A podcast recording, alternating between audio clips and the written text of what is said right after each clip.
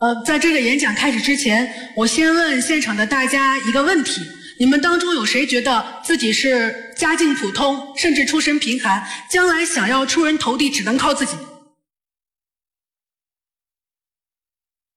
你们当中又有谁觉得自己是有钱人家的小孩，起码在奋斗的时候可以从父母那儿得到一点助力？前些日子，有一个在银行工作了十年的资深的 HR，他在网络上发了一篇帖子，叫做“寒门再难出贵子”，意思是说，在当下我们这个社会里面，寒门的小孩儿，他想要出人头地，想要成功，比我们父辈的那一代更难了。这个帖子引起了特别广泛的讨论，你们觉得这句话有道理吗？先拿我自己说，我们家就是出身寒门的，我们家都不算寒门，我们家都没有门。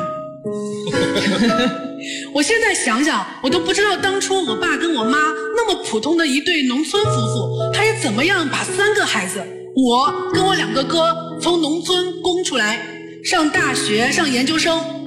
我一直都觉得自己特别幸运。我爸跟我妈都没怎么读过书，我妈连小学一年级都没上过，她居然觉得读书很重要，她吃再多的苦也要让我们三个孩子上大学。我一直也不会拿自己跟那些比如家庭富裕的小孩去做比较，说我们之间会有什么不同或者有什么不平等。但是我们必须要承认，这个世界是有一些不平等的，他们有很多优越的条件我们都没有，他们有很多的捷径我们也没有。但是我们不能抱怨，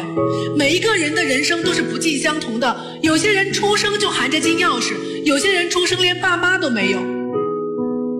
人生跟人生是没有可比性的，我们的人生是怎么样，完全决定于自己的感受。你一辈子都在感受抱怨，那你的一生就是抱怨的一生；你一辈子都在感受感动，那你的一生就是感动的一生；你一辈子都立志于改变这个社会。那你的一生就是一个斗士的一生。英国有一部纪录片叫做《人生七年》，片中访问了十二个来自不同阶层的七岁的小孩儿，每七年呢再回去重新访问这些小孩儿。到了影片的最后，你就发现，富人的孩子还是富人，穷人的孩子还是穷人，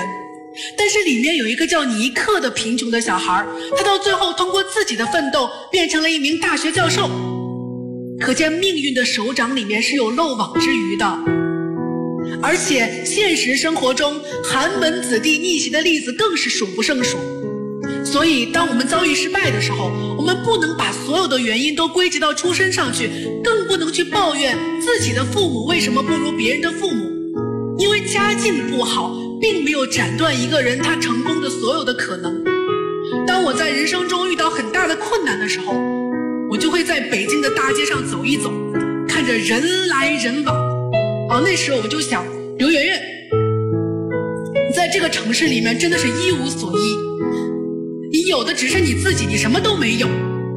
你现在能做的就是单枪匹马的，在这个社会上杀出一条路来。这个演讲到现在呢，这个演讲到现在已经是最后一次了。其实我刚刚问的时候，我就发现了嘛。我们大部分人都不是出身豪门的，我们都要靠自己。所以你要相信，命运给你一个比别人低的起点，是想告诉你，让你用你的一生去奋斗出一个绝地反击的故事。这个故事关于独立，关于梦想，关于勇气，关于坚韧。它不是一个水到渠成的童话，没有一点点人间疾苦。这个故事是有志者事竟成。破釜沉舟，百二秦关终属楚。这个故事是苦心人天不负，卧薪尝胆，三千越甲可吞吴。谢谢大家。